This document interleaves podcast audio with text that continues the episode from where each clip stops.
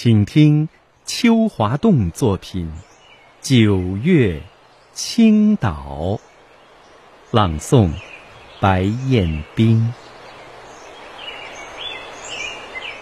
青岛的蓝天、白云、大海，互相映照，蓝、白、蓝。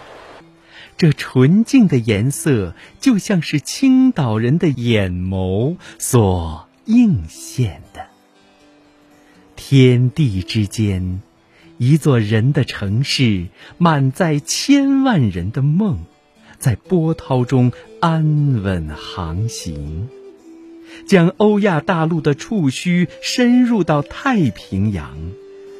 在东部亚洲，青岛。已张开翅膀，奋力向东、向北、向南，也牵挂着西部，在飞翔。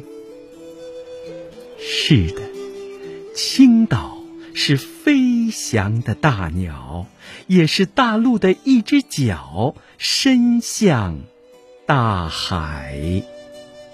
而海水和城市互相问候，以飞鸟的行迹，把每一个音符写在大船掀起的浪花中，驶向时间的深处。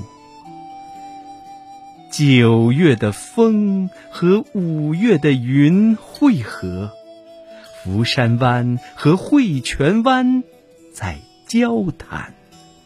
那未来的大海中央，青岛在远景中生长和浮现。这是青岛的九月，秋天里，莫奈花园的睡莲在墙壁上盛开，房间里的静谧。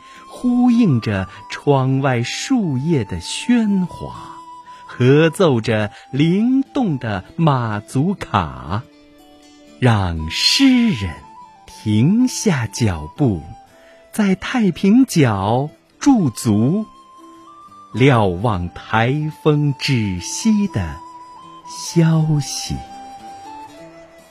八大关的红房子、白墙和绿窗，还有海鸥与青鸟，构成了这个诗歌节日里的调色板。